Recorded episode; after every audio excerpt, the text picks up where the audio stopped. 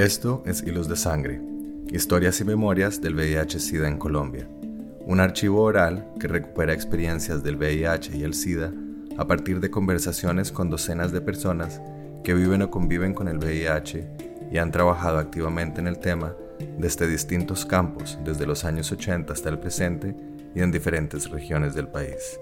Yo soy Carlos Mota. Y yo, Pablo Bedoya. En esta sesión escuchamos a Víctor Manuel Rodríguez, curador, crítico de arte y artista, quien desde su participación en instituciones culturales y colectivos artísticos tal como Yo no soy esa, ha reflexionado ampliamente sobre la relación entre el VIH, la diversidad sexual y de género y el arte colombiano y latinoamericano. Víctor Manuel ha reflexionado sobre los usos y consumos culturales del arte, por ejemplo, se ha acercado a la figura y a las obras de Luis Caballero para indagar cómo sus trabajos circulan en diferentes contextos sociales con lecturas muy diferentes.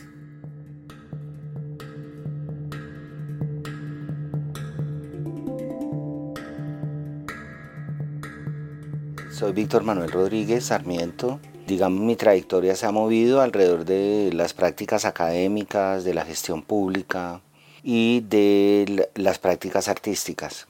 Eh, en ese sentido me muevo desde las reflexiones en torno específicamente para esta conversación, las reflexiones alrededor de las relaciones entre arte y sexualidad y visualidades sociales. En el campo de la gestión pública también me he movido con activismos desde el Estado eh, en relación con esa discusión sobre la sexualidad sobre eh, la inclusión de poblaciones marginales en temas de sexualidad. Y desde la curaduría y la práctica artística, pues mi trabajo también ha estado marcado por esa pregunta de la relación entre arte y sexualidad, la manera como la institución arte de alguna forma es responsable también de la eh, creación y reproducción de constructos culturales alrededor de la sexualidad en ese sentido, pues he hecho curadurías de las cuales hablaremos eh, más adelante.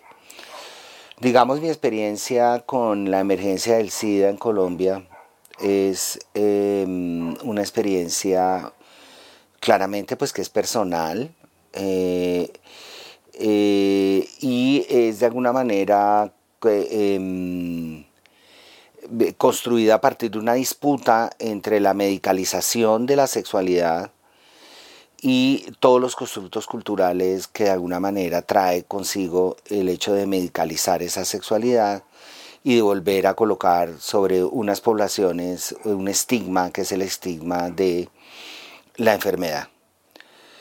Eh, esto no es nuevo para las comunidades eh, que hoy llamamos LGBTI, eh, más Q, eh, etcétera, pues porque de alguna manera la medicalización es como un discurso que siempre está como a la base de las relaciones eh, sociales eh, con respecto a sexualidades otras o marginales, que afortunadamente queremos que sigan siendo marginales, no queremos normalizarlas. Y ya siempre ha estado ahí. Sin embargo, me parece que para el caso nuestro, la, la, epidemia lo que hace es que mm, actualiza ese, ese constructo cultural. Entonces la relación con las comunidades es a través de la enfermedad. Y por otro lado, me parece que eh, como que articula eh, dos estigmas, ¿cierto? Que es el estigma de una sexualidad no normalizada y eh, el estigma de la enfermedad. O sea, lo que hace es que revive nuevamente y trae a colación esas dos cosas. O sea, las personas LGBTI eh, son enfermas y son enfermas por dos razones. Por razón de sexualidad y por razón de su enfermedad, porque ellos llevan la enfermedad consigo. Entonces, siempre una discusión muy fuerte, eh, eh, como había el relato de la medicalización estaba tan fuertemente instalado, no solo en Colombia, sino en todo el mundo, y es, son enfermos. Eh, mi interés era como en ese momento, en círculos de amigos, etcétera, eh, tratar de traer a la luz los constructos culturales que estaban detrás de esa medicalización. Y era como mi lugar, pero era un lugar muy complicado, pues porque en ese momento el problema es qué haces, qué no haces, con quién lo haces, cuántas veces lo haces, cómo lo... Mientras que yo empezaba a plantear que muchas de las medidas que había tomado el Estado y que de alguna manera estaban circulando dentro de estos circuitos médicos, ¿cierto?, de salud, etcétera, era una serie de consideraciones que básicamente lo que reclamaban era que eh, una protección frente al problema de la epidemia era la normalización de la sexualidad. Y eso era como una gran discusión que yo hice en varios escenarios, era hay que normalizar esa sexualidad, porque el problema no es solamente que usted está en riesgo, usted está en riesgo es porque es promiscuo, y entonces vienen de nuevo todos los estereotipos alrededor de las sexualidades marginales, eh, mm, que pueden ser ciertas o no, esa no es la discusión, seguramente la promiscuidad, como se llama de alguna manera peyorativa, eh, es también una opción de construcción cultural de la sexualidad. Pero a mí me empezó a llamar la atención que los discursos empezaban a hablar de la necesidad de tener una sola pareja, de ser promiscuo, de no ser promiscuo, perdón, pero nunca hablaban del cuidado. O sea que de alguna forma esta discusión empieza a colgarse de otra. Y es, el problema no es tu opción sexual, es toda tu identidad que es problemática, que es como una suerte de salto epistemológico y político que hace siempre la modernidad respecto a lo que está por fuera de lo normal y lo construye como identidad. Y esta identidad hay que normalizarla. Entonces yo conozco y conocí en ese momento eh, personas que tenían voz pública, digámoslo, que podían hablar de estos temas ante los medios de comunicación y todo. Y básicamente me parece que lo que planteaban era esta, esta construcción moral de la sexualidad y es, el problema les está pasando es porque ustedes no tienen una sola pareja, por favor, no, no follen tanto, etc. Y eso me parece a mí tremendamente problemático, pues porque detrás de eso ya no estaba el cuidado de la vida, sino lo que estaba era una construcción cultural y moral sobre cómo vivir la vida. Y para mí, me perdonas, pero eso tiene que ver profundamente con la bioética.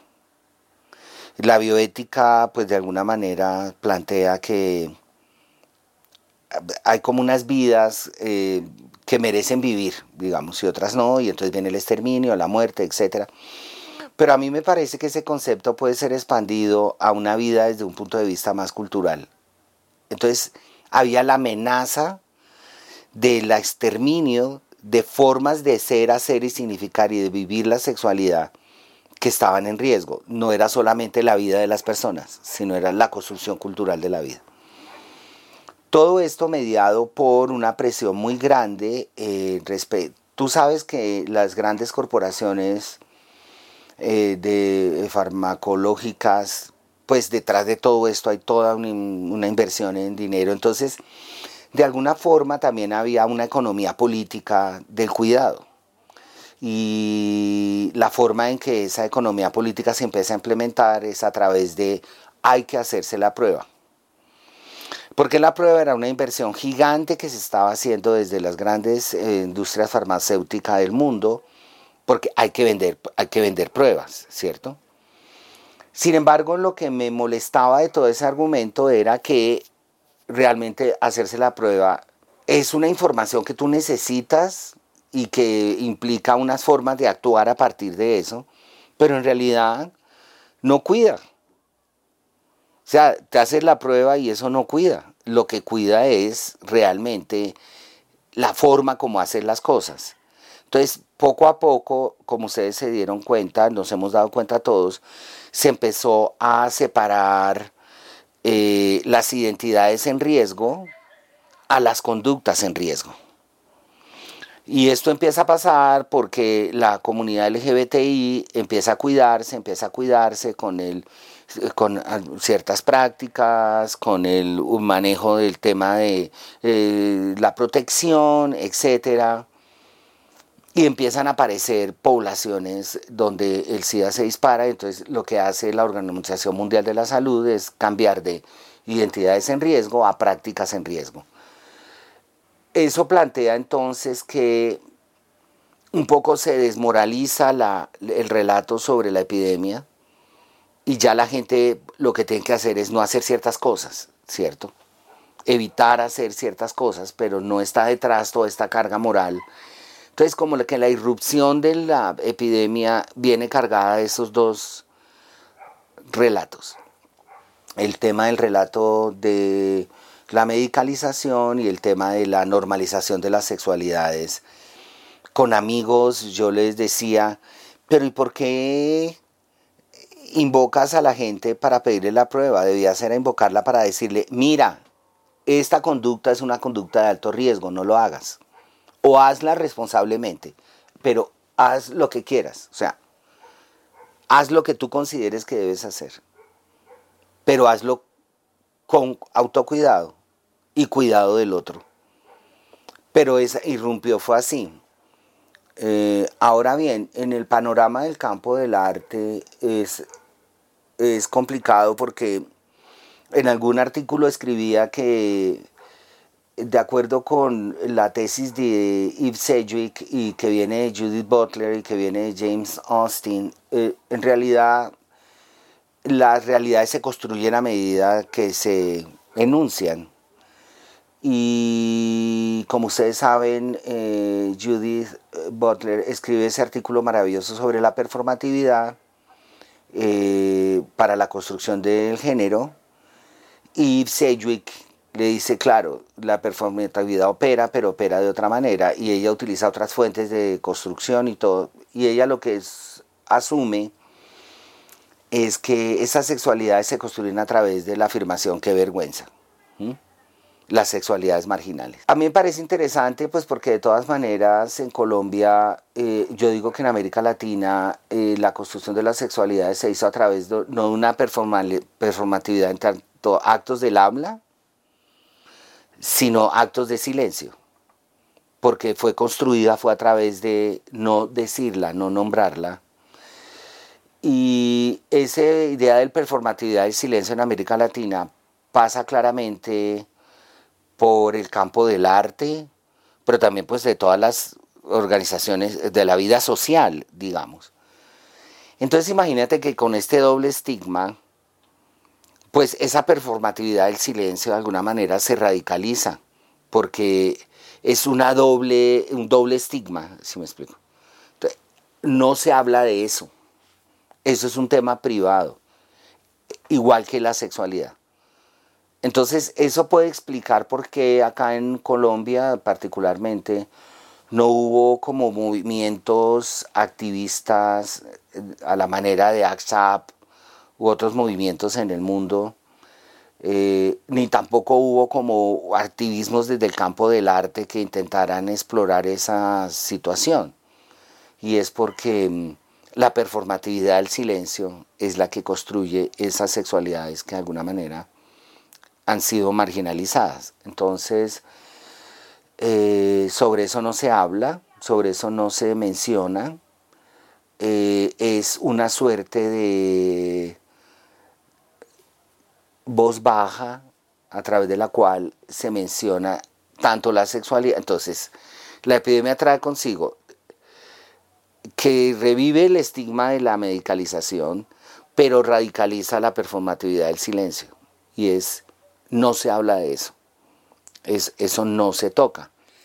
Y muchos de nosotros hemos sido o, eh, tenemos amigos para los cuales eh, les cuesta muchísimo trabajo no solamente enunciar, esto es lo que estoy diciendo, no es que deba ser así, lo que digo es que yo siento que aquí ocurrió de esa manera. Les, costaba mucho les cuesta mucho trabajo no solamente enunciar su sexualidad, sino también hacer como un statement sobre esos temas de, eh, la pandemia, el HIV, el SIDA, eh, es todo un drama en las relaciones sociales, le digo, no le digo, pero es que él me gusta, pero yo no debería decirle eso. Eh, sí me explico, todavía eso sigue siendo un estigma muy, muy fuerte.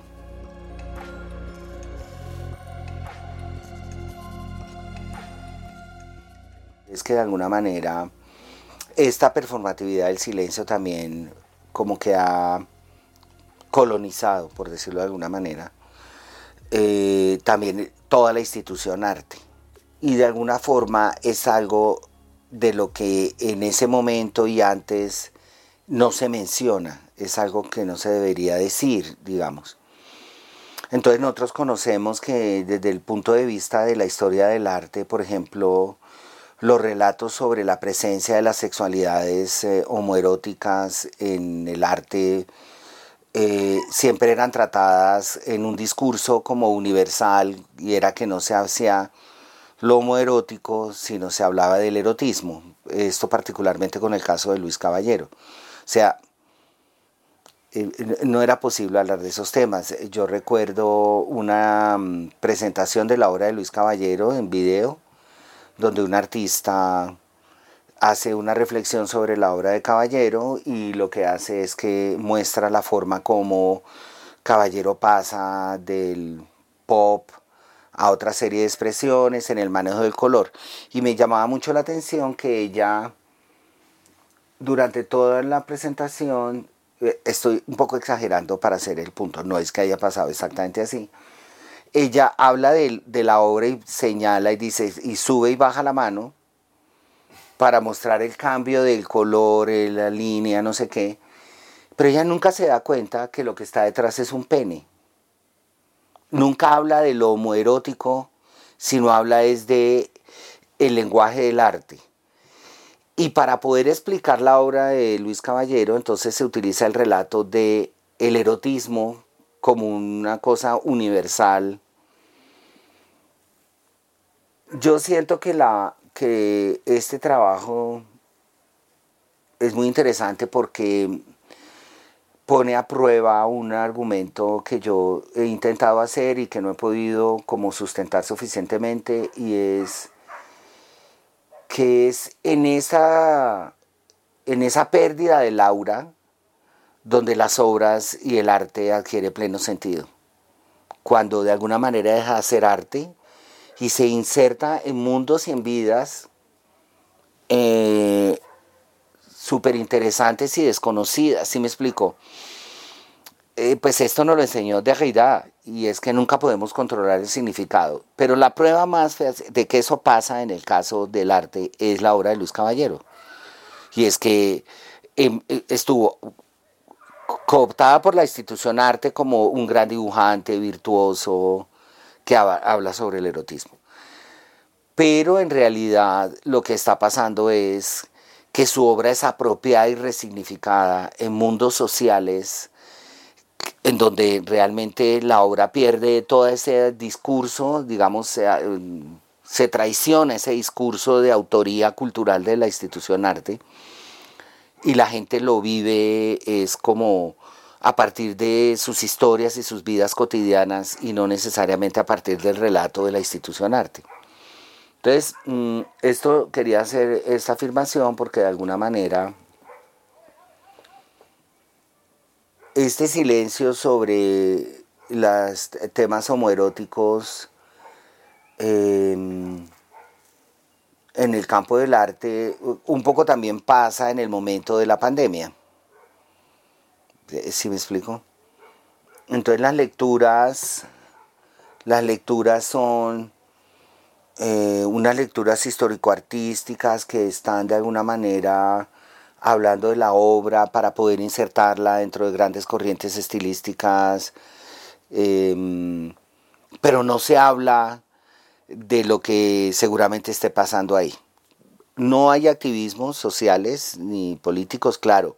Hubo personas que hicieron un trabajo fundamental, como Belandia, que fue un vocero de esa problemática, y otros, Germán Rincón, eh, Perfetti, todo, hubo mucha gente que hizo un trabajo, pero desde el punto de vista de activismos sociales al estilo WhatsApp, pues nosotros no, no sé, de pronto es mi ignorancia, pero yo no recuerdo que eso haya pasado exactamente así. Eh, pero seguramente, claro, que si hubo, mm, digamos, si hubo activismos, pero no fueron, digámoslo, tan masivos y tan convocantes como fueron ACT y otros movimientos en Europa. Lo cual no quiere decir nada, solo quiere decir que aquí se movió la discusión de otra manera. Eh, y esto lo digo porque basados como en este estigma y en esta performatividad del silencio, lo que uno ve es que hay artistas que han hecho unos trabajos absolutamente maravillosos, pero lo han hecho es más como yo llamo a partir como de diarios. Yo llamo a este grupo es como de diarios visuales de, de la experiencia de la pandemia. No, no, no son representaciones de la gente ¿cierto? Tú recuerdas pues esta exposición de Nixon donde eh, retratos de gente con SIDA y lo que hace es que muestra el sarcoma de Kaposi. No, no, no hay como un trabajo de ese tipo, aunque aquí sí también hubo todo ese movimiento de entrevistas a personas con SIDA en el mismo formato que es este es fulanito de tal, ¿cómo le ha ido? Y entonces la persona está a contraluz, no se le ve la cara, la voz está cambiada, que me recuerda también es, esa estructura narrativa y visual, me recuerda también em,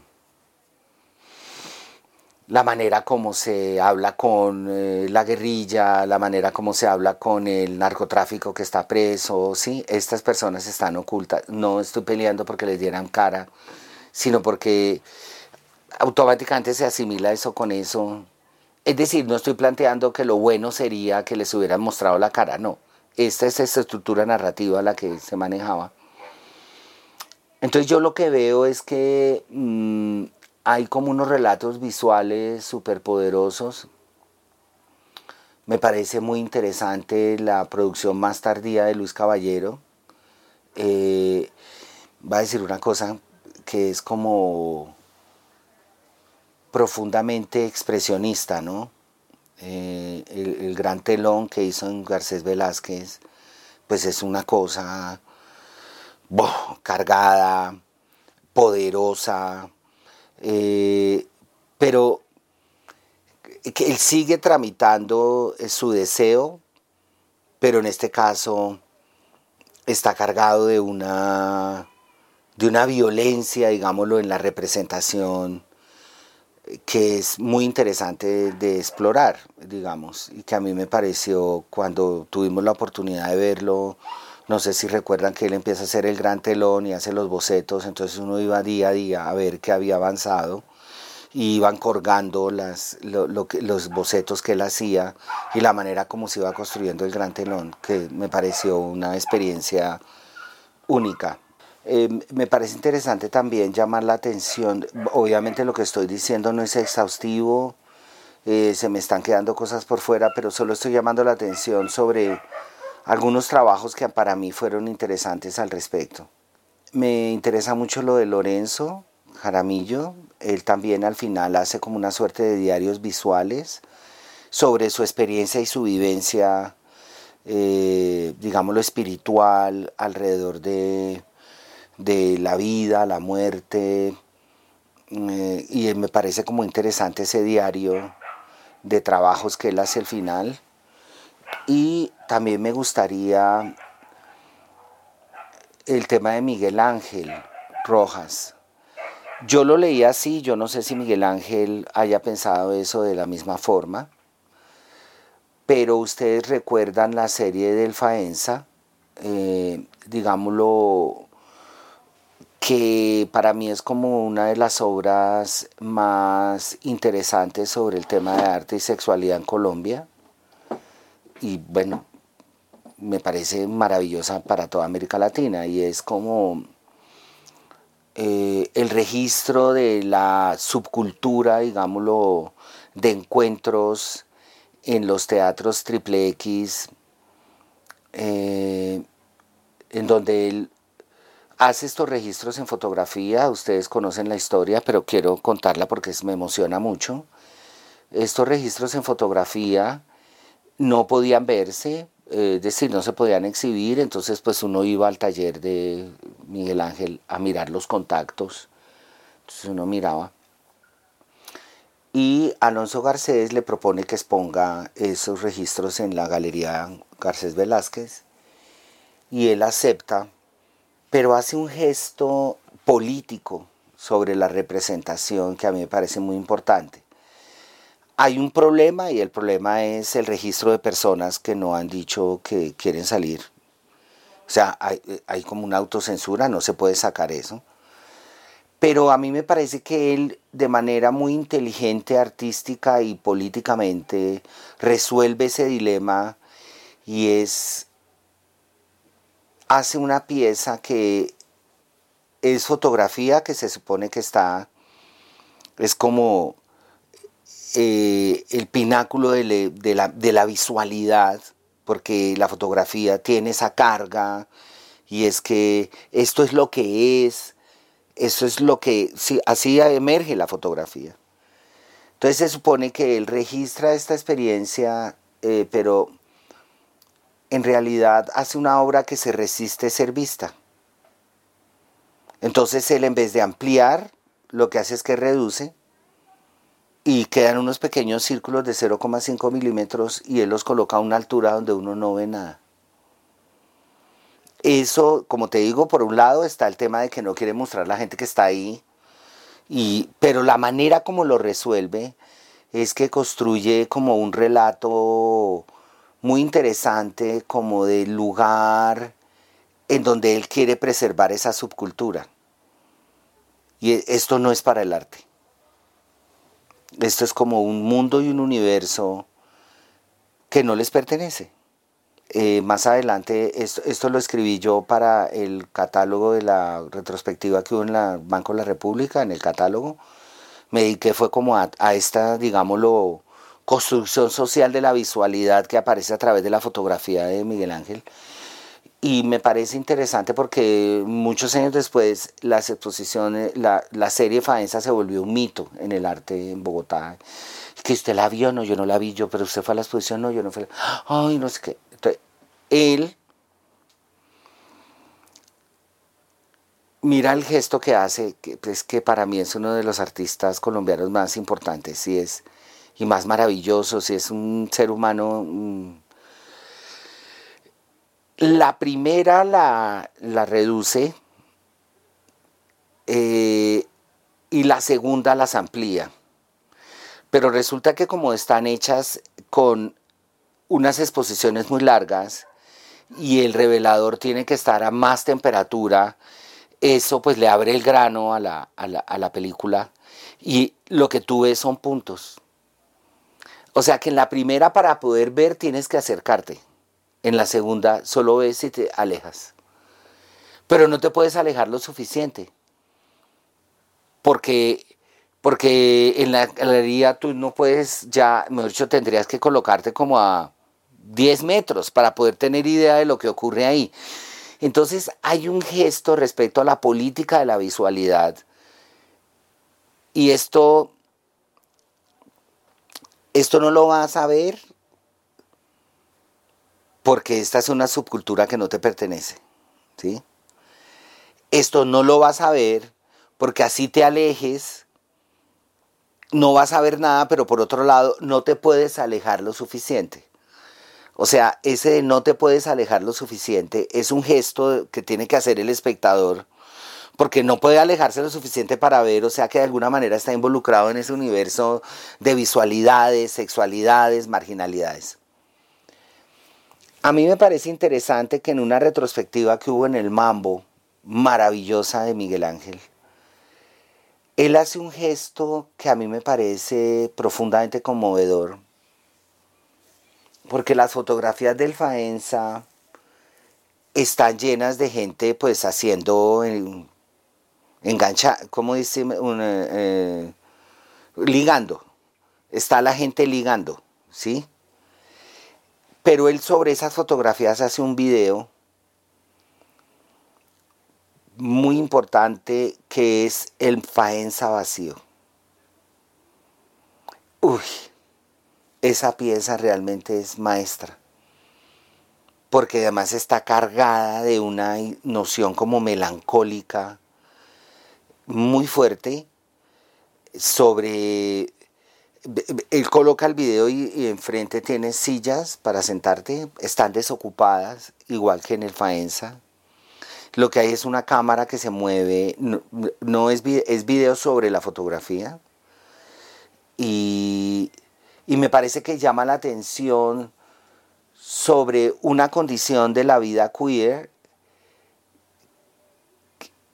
que está ahora asociada como al problema de la pandemia y es la condición melancólica de lo queer, que nunca llega. O sea, lo queer como actitud es que las vidas, hay que resistir las formas de vida ofrecidas, ¿cierto? Fue lo que nos enseñó Foucault. Y lo queer es, no es una identidad con contenido, lo queer es un lugar, pero un lugar en donde yo no puedo anticipar esa vida que considero debo vivir, porque ella siempre está amenazada por el juego de la diferencia. Por lo tanto, esta parte la editas cuando eructé. Eh, eh, por lo tanto, lo que está ocurriendo es una conexión maravillosa entre la melancolía de la vida queer y la melancolía asociada con el tema de que ya no pasa nada. Pero llama la atención sobre otro tema y es la normalización de la vida queer en Colombia. Y es como ya esos espacios no son espacios de encuentro anónimos y empiezan a desaparecer porque las personas eh, nos sacaron del closet y nos metieron a los bares. O sea, ahí hay un juego, digámoslo, de cierre de esa, de, de, como hay como un cierre de la condición pública de la vida sexual. Entonces, eh, yo recuerdo que una vez que una alcaldesa de Chapinero, hace muchos años, muchos, muchos, como 30, 35 años, cerró todos los bares un sábado. ¿Y qué pues nos tocó hacer? Empezar a caminar la carrera 13 entonces un amigo, que era amigo de ella, que estaba en el bar, la llamó y le dijo, usted abra los bares. El argumento que él usó, que es también muy queer, fue, ¿usted qué prefiere? Toda esta cantidad de maricas caminando por la 13 o que se vayan al bar y ella dijo, ay marica, abran los bares y abre los bares. Entonces el otro jugó esa estrategia de triquiñuela para que abrieran los bares porque era, empieza a generar el pánico social del cuerpo público queer en el espacio público. Y entonces, pues sí, salimos. Él también habla de la normalización de la vida eh, y de cómo esa expectativa de una vida a otra es también una cosa melancólica.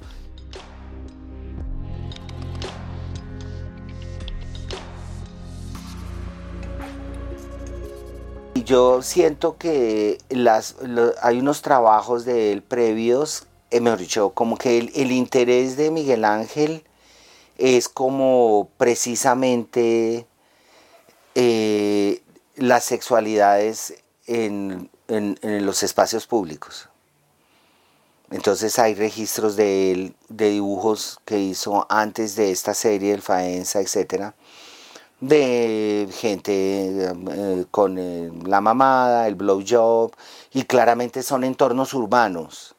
No, no es como el diario íntimo de Caballero, que es igual de poderoso, pero es lo que creo, perdón Miguel Ángel, es lo que yo creo, como yo lo leo, es un interés especial por la presencia del cuerpo queer en el territorio de lo público, no de lo privado.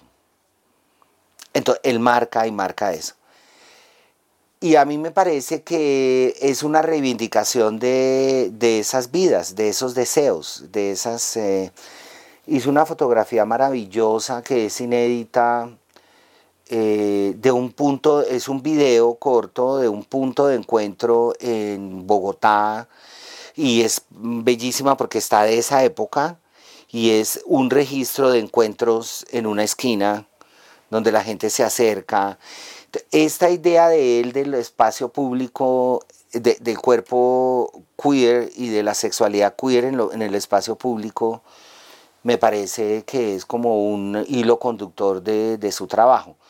Entonces, eh, un poco lo que ocurre en el video del mambo es eh, la melancolía por la normalización de la vida, pero también por cómo la epidemia también acabó con, esos entornos. ¿no? Bueno, y también los planes de desarrollo urbano, compraron el FAENSA, que hay anécdotas sobre el FAENSA preciosas, y es que cuando estaban levantando todo, que con Miguel Ángel nos reíamos, yo le decía, eso debería estar lleno de polvo, em, empezaron a encontrar cartas dentro de las dentro de las sillas. Entonces la gente se comunicaba a través de notas que dejaba metidas en, la, silla. Entonces, nos vemos mañana, no, no, deje de venir, yo soy el de la camisa blanca, no sé qué. Entonces había ese entorno, era un entorno maravilloso para, para unas vidas otras, digamos, para otras formas de estar. Y yo siento que em, si, hablo antes y después es alrededor de ese problema, del problema del cuerpo en el espacio público, del cuerpo queer, de la sexualidad queer ocupando el, espacio público. Eh, todavía mm, los sitios de encuentro eh, eh, siguen, es decir, eh, se trata de hacer como una pesquisa, digamos, lo policial de los encuentros en zonas como el Parque Nacional, en zonas como el Parque La Independencia o en el mismo Parque Simón Bolívar. Pero igual uno pasa a las 6 de la tarde y uno ve las palmas de cera que hacen así, igual ahí está, hay una presencia que uno dice, es maravillosa, ¿no? Esa presencia.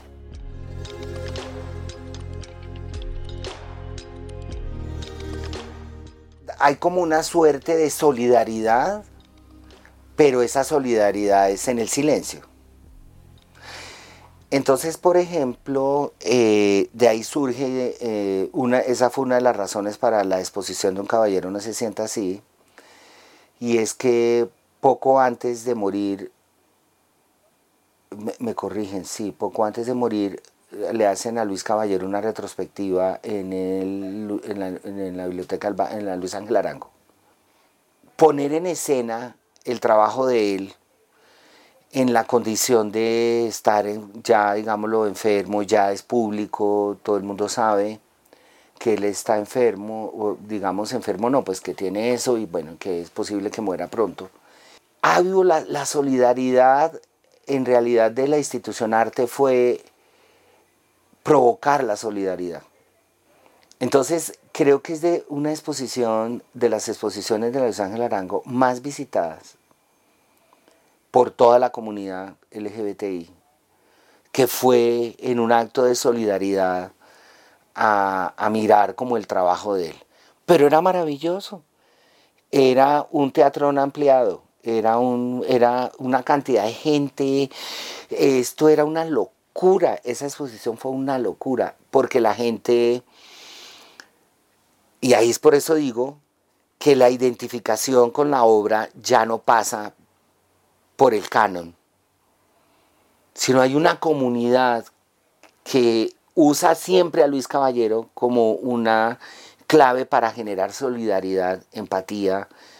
Eh, es maravilloso lo que pasó, entonces es muy divertido porque pues uno veía el cruising, la gente mirándose, intercambiándose teléfono. O sea, también contaminaron la, literalmente la escena del arte con prácticas, es decir, llevaron ese mundo queer público y lo metieron ahí a la institución. Entonces, no podía entrar, no podías entrar al baño, el baño era pues complicadísimo. Eh, fue una cosa maravillosa y todo el mundo era celebrando la vida. eh, todo el mundo era en un escenario de solidaridad realmente maravillosa. Eso fue eh, realmente una cosa. Entonces si ves que fueron como, lo mismo pasó con Lorenzo eh, y lo mismo pasa desde el punto de vista de una comunidad que se acerca al arte es para poder resignificar cosas que ocurren en su vida cotidiana y no necesariamente para ver el trazo. Quiero ver los periodos, eh, quiero ver aquí, ¿por qué saltó al pop? No, o el expresionismo o lo que sea, sino era fuertemente conectada con eso. Ese fenómeno es el que me lleva a mí a hacer la exposición de un caballero no se sienta así, o sea, ver cómo eh, eh, estas obras, estos trabajos adquieren un, un significado, no el único, pero pleno para una comunidad que se relaciona con ellos no como dentro de el canon de la institución arte y es Luis Caballero, nace en Bogotá, estudia en los Andes, en su obra el primero hace no sé qué, y va, eh, etcétera, sino se conecta con eso de maneras insospechadas. Entonces, esa contaminación de la institución arte, para decirlo de manera clara, ocurre en esas exposiciones que fueron exposiciones hechas como solidaridad eh, eh, en relación con esos artistas, pero dispara como otras formas de solidaridad que un poco se salen de los relatos que la misma institución arte quiere construir sobre esas obras. Eso es lo que quiero decir, como que se expande, se, se sale.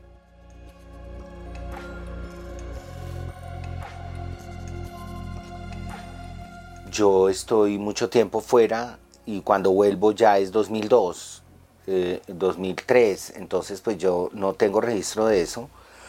Sin embargo, de alguna manera también la relación de las entidades públicas con el tema de la sexualidad y en el caso de cultura era también el silencio. Yo recuerdo que para el caso de la marcha LGBTI, eh, pues era una cosa que hacía la gente y pedía los permisos. Eh, sin embargo, en el gobierno de Lucho Garzón, eh, él habla, su, plan de desarrollo se llamaba mm, Bogotá sin indiferencia a la exclusión. Eh, y fue muy interesante la forma como Lucho Garzón recogió una realidad muy fuerte de Bogotá y es que la exclusión no era solo social también era cultural, era sexual, entonces él empieza a abrir el espacio para que todas estas cosas empiecen a pasar. En ese sentido, la alcaldía no coopta la marcha, pero la alcaldía entiende que es, es un escenario de despliegue de libertades, de reconocimiento de diferencias, y lo que hace la administración es sumarse a ese, a, ese evento sin que el evento pierda su carácter de ser una marcha. Eh, es sobre todo una marcha, no es un desfile, es, una marcha que reclama por los derechos eh, de estas poblaciones y, y, yo creo que en ese sentido se vincula, pero no de manera directa con el tema de cultura, epidemia, construcción cultural de la epidemia. Hoy eso ya está más instalado en la administración distrital, el componente cultural que atraviesa todo, ¿no? Entonces hay componentes culturales para mirar el tema de la salud, componentes culturales para, manejar, para mirar el tema tributario, porque se entiende que lo cultural afecta a todos los escenarios de la vida. Y eso se está haciendo desde la Secretaría de Cultura. Pero en esa época no estaba tan instalada la idea de esta mirada transversal de la cultura.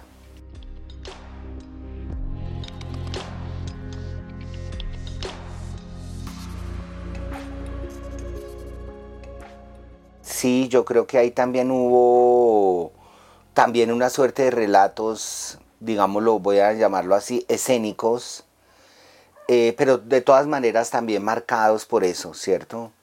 Por la idea de esto, pero claro que hubo trabajos, eh, lamento mucho, pero no recuerdo con exactitud qué piezas eh, se hicieron Em, pero lo que sí sé es que también había que estar como dándole la vuelta a esos temas en otras artes, porque también las artes escénicas, eh, digamos, se plantearon la pregunta sobre cómo desde el arte hablar como sobre estos temas, ¿sí? Siempre con ese riesgo, ¿no? Y es la condición peligrosa de toda representación, ¿no? Eh, y entonces, ¿cómo se plantea este tema? Eh, que es una cosa muy delicada y es, eh, no queremos mm, mm, plantearnos en la dicotomía de imágenes negativas versus imágenes positivas, queremos construir otros relatos, pero siempre está en juego como qué es lo que ocurre acá, que no es que eso se resuelva, eh, lo que quiero decir es que siempre, ese es el juego de la representación, siempre está cargado políticamente. Y pues bueno, yo puedo desde otro lugar reclamar que, por decir algo, ¿por qué representas a las sexualidades marginales como enfermas? Otro dirá, es que solo a través de enfermas yo puedo llamar la atención sobre el Estado. ¿Sí me explico? Está todo cargado políticamente y no creo que haya una representación buena o mala de eso pero siempre está el riesgo de relatos personales donde está en juego no solamente el problema de la enfermedad, sino está en juego relatos y costumbres culturales más amplios.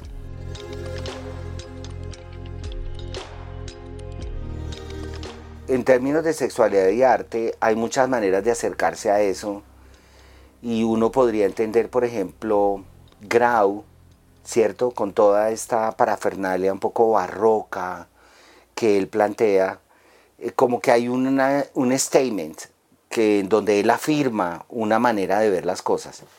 De hecho es maravilloso lo de Grau porque estoy haciendo una investigación preciosa sobre la colina de la deshonra. No sé si conocen esa calle en Bogotá que es en, en la Macarena, es la calle que divide el bosque izquierdo de la Macarena, que es así alta al lado norte hay tres edificios y esos edificios estuvieron habitados por gente super queer de los años 60 y 70, sobre todo 70. Y ahí vivía Hernán Díaz, vivía Grau, y pues era muy famosa por las fiestas que hacían, que eran maravillosas. Eh, no sé si te animas, pero podríamos hacer este proyecto juntos, eh, porque sí me parece que es muy interesante la vida queer antes de los movimientos LGBTI. Eh, eso me interesa. Y qué pena es un homenaje a Crimp, que por eso él vuelve a Warhol, para mostrar cómo eran las vidas queer antes de la normalización de las políticas de identidad y de sexualidad del multiculturalismo. Y quiero hacerle a él un homenaje. Entonces, imagínate que en esa colina, pues, pasaba de todo. Por eso se llama la colina de la deshonra. Pero lo más bonito es, Grau diseñaba vestuario para la ópera. Entonces hay un retrato de él, de Madama Butterfly, de Puccini, que es maravilloso. Entonces en las fiestas había un travestismo, cargado de cómo todas estas cosas de la ópera, claramente por ciertos privilegios, podían ir al Met y ver Mama Butterfly. Aquí podían verla también, pero ellos eran los que traían chismes de mira, ¿por qué no montas Puccini? No sé qué. Pero había una cultura de la ópera Queen instalada en la colina de la deshonra que a mí me parece interesante mirar porque siento que la ópera siempre está en esos lugares, en esos lugares donde eh, los activismos, de hecho la ópera eh, facilita eh, unas formas de activismo muy campis, en el sentido en que son culturas que se resignifican y se ponen al servicio de otra agenda política, es lo que trato de decir. Por ejemplo, La Mujer sin Sombra de Strauss, muy bello irla a ver al Met porque es sobre una señora que no puede tener hijos, pues en realidad es como una diosa que baja y viene buscando a ver a quién le roba la sombra. Y son historias de amores infértiles. Y esto es masiva la presencia de la comunidad LGBTI de New York cuando pasan esa ópera, porque es todo un proceso de identificación con la ópera que no pasa necesariamente por Strauss. Fue conocido como un compositor, sino pasa por otros lados.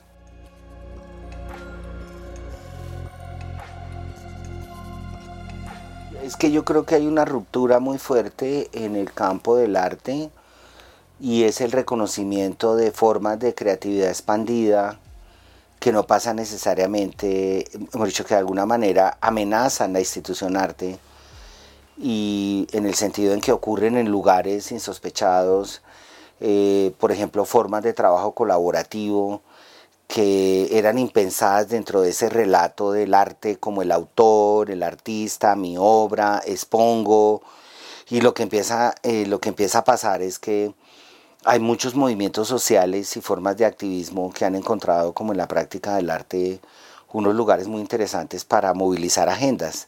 Eh, es el caso de la, de la red eh, comunitaria trans, es el caso de las Tupamaras, pero también eso pasa por otra cantidad de organizaciones sociales maravillosas. Y yo lo que siento es que la, la institución arte le ha tocado de alguna manera eh, incorporar esos procesos y, tratar de... No, estoy diciendo que la inclusión sea para que las tupamaras se expongan eh, en, en, el Banco de la República, sino lo que ha hecho el Estado es como reconocer que ahí también pasan cosas. Entonces hoy, por ejemplo, el Programa Nacional de Estímulos y el Programa Distrital de Estímulos tienen una cantidad de becas en torno a esos procesos de diferencia sexual, eh, o sea que hay un reconocimiento y un fomento a esas actividades, porque yo siento que también esas actividades no están pensadas para ir al Banco de la República. Entonces, yo siento que se ha venido generando nuevos circuitos y nuevos espacios muy, muy alternativos para eh, la articulación entre arte y vida social que no pasa por tu obra, sino pasa por otros registros eh, que son muy, eh, muy problemáticos para la institución arte porque, voy a decir una cosa, para muchas entidades y, públicas y privadas, eso importa si se vuelve objeto y se puede contemplar. Eso no nos importa si es vivencia, sino si eso queda un registro que podamos contemplar. Entonces, pues, me parece interesante pensar como eso, pero yo no recuerdo eh, una experiencia importante que me parece eh, válido resaltar es el trabajo que hacía Santiago Echeverry con Jorge Rodríguez y otros artistas eh, muy jóvenes, que era una suerte de performance drag en donde ellos combinaban la figura de la monja como virtud, pero también la idea del pecado. Tuvieron, fueron muy polémicos, eran muy interesantes. Eh, yo recuerdo cuando hacíamos las presentaciones de las tesis de grado y las inauguraciones de las tesis de grado en, en los Andes, en Casa Wiedemann, arriba en la 78 con cuarta, etcétera, no recuerdo bien si 78 con cuarta ellos aparecían haciendo su performance. Eh, Jorge y otro grupo formaban parte de todo un movimiento de performance que había en la universidad y fueron muy polémicos. Eh, bueno, por un lado, eh, fueron mira la polémica que se arma, que es súper interesante. No eran polémicos en el campo de la universidad, porque la universidad estaba haciendo cosas tremendas, tremendamente transgresoras, y era como un poco ¿sí? Que eh, Liliana Baunza fuera Circe, y si me explicó, y Carmen Gil estuviera, era parte como de la atmósfera de la facultad, digamos. Pero claro, cuando salen hay un tema complejo y es que Santiago, su personaje, lo llamó Sister Lupus. Y aquí hay una polémica pública súper interesante, pues porque estaba utilizando una condición de discapacidad para ponerse un nombre que era... Él hizo performances muy interesantes sobre sexualidad. Había uno alrededor de eh, la epidemia que era que él intentaba en un performance estirar un condón lo máximo posible e irse metiendo todo su cuerpo en un condón. Eso, claro, se, eh, no estaba, se me olvidaba el registro de, de Santiago. Claro, Santiago Echeverry, la del condón era divertidísima, porque él era tratando de meterse en el condón, llamando la atención sobre cómo el condón estaba normalizando también la vida sexual.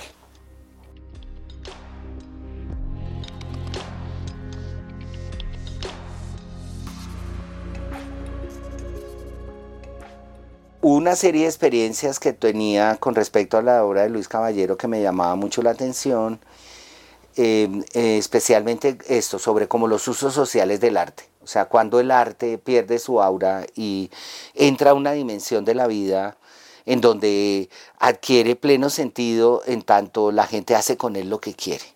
Y esa contaminación, esa traición al arte, me parece cultural y políticamente muy poderosa. Eh, entonces eh, hubo como varios aspectos. Lo primero es esa exposición, no lo primero, porque eso no pasó primero. Pero yo empecé a notar que muchas parejas, eh, sobre todo gay, tenían obras de Luis Caballero en su casa. entonces me llamaba la atención la recurrencia de esa imagen en las visitas donde los amigos, etcétera, etcétera. Eh, eso me pareció interesante. Lo segundo que me llamó la atención es que mm, en peluquerías estaba afiches de Luis Caballero y a mí me parecía interesante porque muy seguramente la historia de Luis Caballero no importaba mucho, sino empieza Luis Caballero como a volverse para mí como un emblema que articula una comunidad marginal y esa cosa me parecía súper poderosa. Otra vez estuve donde una amiga, ella tenía unas imágenes de Luis Caballero, pero también eran usos sociales de Luis, ¿no? Es que ella para poder comprar esa casa tuvo que vender un Luis Caballero, entonces le tenía como un altar a Luis Caballero por haberle permitido vender el cuadro y bueno, está la exposición entonces a mí se me ocurre que valdría la pena hacer una exposición sobre los usos de Luis Caballero, y es decir, no es una exposición de arte, sino utiliza el arte como un motivo para hablar de los activismos y de las formas de vida. Entonces me llamó la atención, entonces yo eh, le planteé a, en ese momento, el gerente de artes plásticas que me gustaría hacer esa exposición, eh, Jaime Cerón. Dije, Jaime, mira, yo estoy viendo este fenómeno cultural y a mí me gustaría hacer una exposición que llame la atención sobre esa pérdida de Laura, sobre cómo eso se vuelve activismo, se vuelve política, se vuelve otras cosas, luchas de representación, ¿no?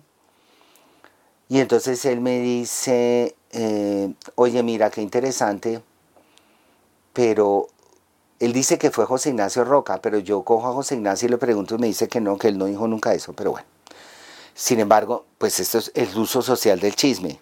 De hecho, tú sabes que un amigo, Mark Sigo, que vive en Alemania, eh, está terminando un libro que se llama El papel del chisme en los estudios culturales.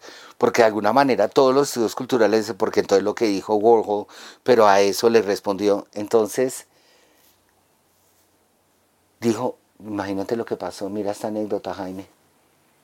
Eh, una pareja gay compró un caballero e invitó a, a sus amigos a celebrar que tenían un caballero y uno de ellos naturalmente invitó a la mamá a la comida.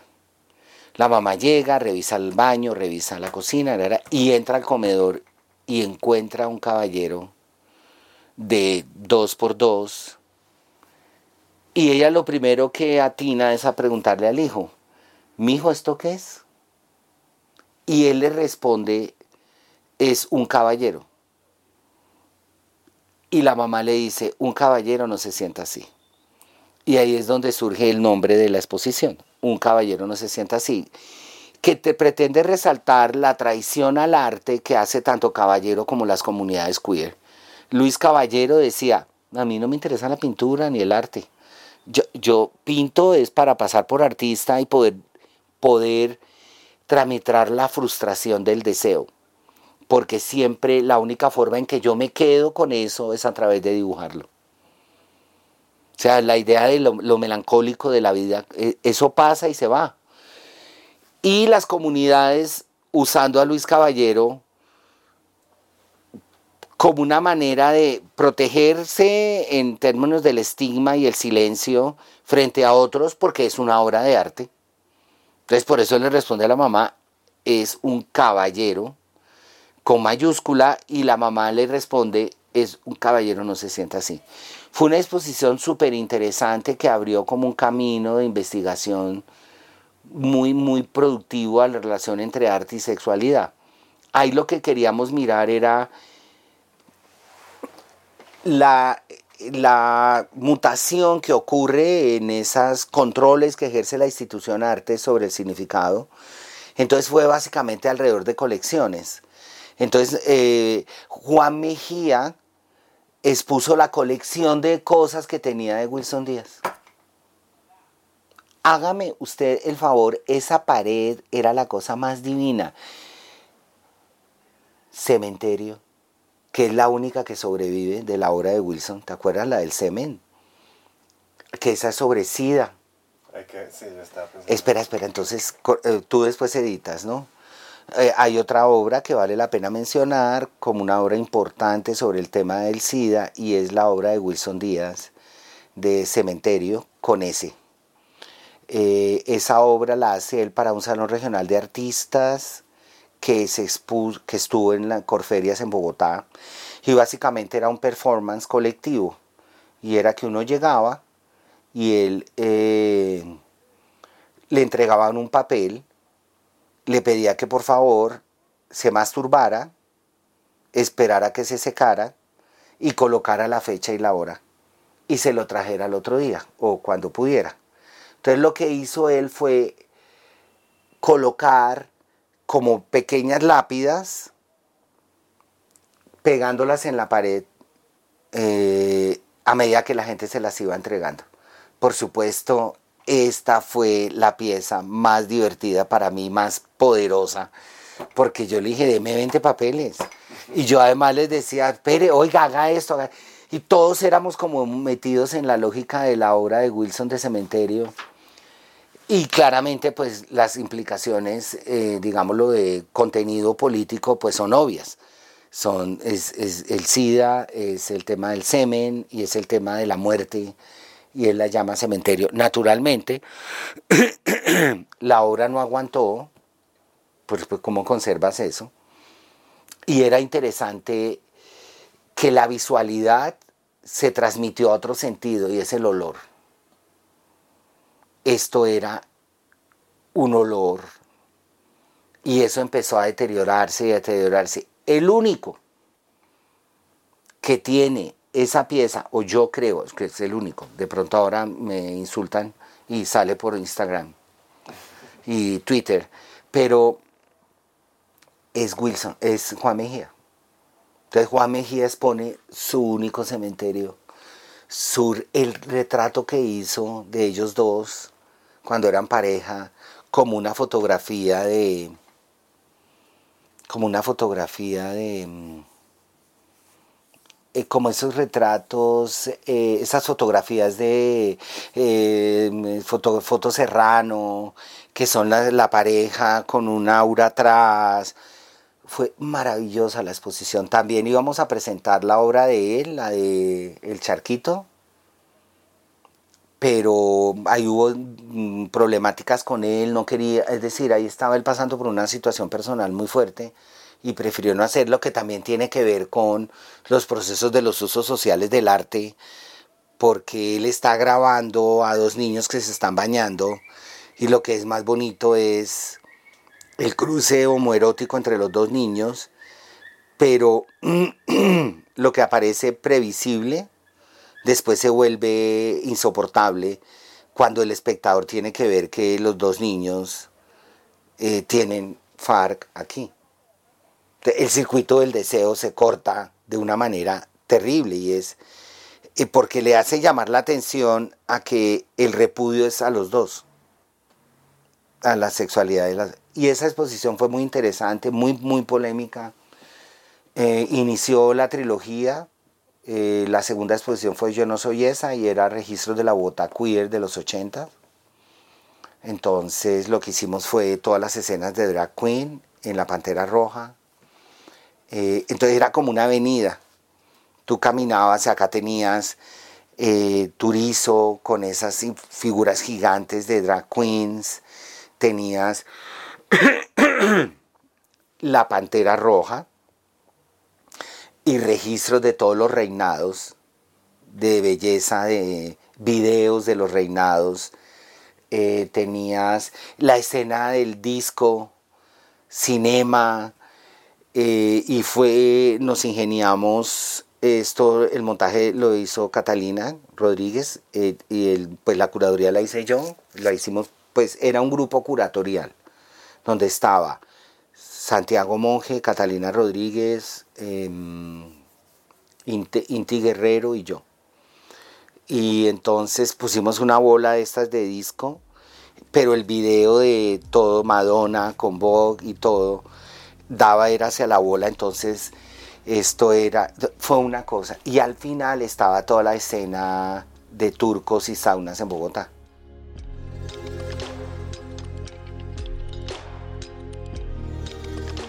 En la exposición Yo no soy esa, em, además del registro de estos mundos queer, mm, estaba unos registros de personas que participaron de ese momento a través de grabaciones de hombres y mujeres, todos eh, LGBTI, trans, que contaban sus historias de cómo estaban viviendo el universo. Y una de las historias que eh, recurrentes era eh, pensar en cómo el VIH de alguna manera había una mirada nostálgica de esa época, pero también una mirada celebratoria de un mundo de, de supervivencia, de resistencia, de resiliencia, donde la gente se inventaba formas de estar. En la parte de abajo eh, colocábamos registros fotográficos donde quedaban los bares. ¿sí? Entonces, el Copa, Bilitis, eh, todos los bares, eh, están las fotografías donde quedaban. ¿sí? los registros de esas de esas de esos espacios fue muy interesante y la última que hicimos de la trilogía se llama soy mi propia mujer y es que nos invitan o me invitan a hacer la curaduría de, los 10, de una exposición que celebre los 10 años del ciclo Rosa. Entonces, como ustedes saben, el ciclo se llama Rosa por Rosa van Braunheim, que es este documentalista alemán, etc. Y eh, la idea era no tanto concentrarnos en una cosa como de, es decir, tú cómo haces esa exposición, eh, por mi formación como artista, pero estudios visuales y culturales, yo siempre coloco las cosas en escenas eh, más amplias, porque eso es lo que uno hace en estudios visuales, no es hablar de la obra, sino tratar de conectarla con todos estos temas. Entonces, eh, lo que dijimos es más bien que ibas a colocar stills de las fotos, de las cosas que se mostraron, el catálogo. Entonces lo que hicimos fue, ¿por qué no hablamos más de la manera como se conjugan en estos 10 años del ciclo queer otros procesos sociales, culturales y políticos de Bogotá que fueron construyendo un cierto tipo de ciudad que para ciertas personas hoy son más libres que lo que eran antes? Entonces lo que hicimos fue el ciclo de cine, la trilogía de Yo no soy esa. Em, eh, mostramos todo el movimiento trans y todo el movimiento. Entonces ellos poco a poco nos fuimos desprendiendo de la idea de curador y ya cada vez en esta tercera ya son las comunidades las que están ejerciendo su voz y están organizando su exposición. Entonces, quiere, yo quiero acá una, e hicimos un centro documental, em, eh, llamamos la atención sobre algunas exposiciones que hubo importantes durante ese periodo. Eh, y hoy, hoy lo interesante es que ah, el nombre surge de una película de él, que es, hay un trans que vive en Alemania Occidental, cuando cae el muro va a visitar la tumba de su madre en Alemania Oriental, en Berlín Oriental. Entonces se va y eh, está en un registro absolutamente hermoso que es un árbol, la tumba y ella está parada llorando y dice, recuerdo que mi mamá desde niño me decía, cuando era niño me decía, tienes que tener una mujer, tienes que tener una mujer hasta que le dije, mamá, soy mi propia mujer. Y ahí es donde sale el nombre de la exposición. Eh, fue muy lindo, ese también lo hicimos con Santiago, Pablo Adarme, Juan Pablo no, no, no, Santiago, Pablo Adarme, eh, fueron como los que me estuvieron más cerca y fue muy bonito.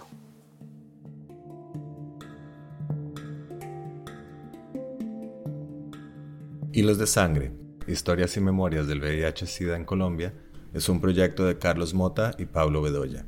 Edición de audios, Juan Camilo Ortiz. Con apoyo de Penn Mellon Just Futures Initiative, Museo de Arte Moderno de Bogotá y Grupo de Investigación en Intervención Social, Universidad de Antioquia.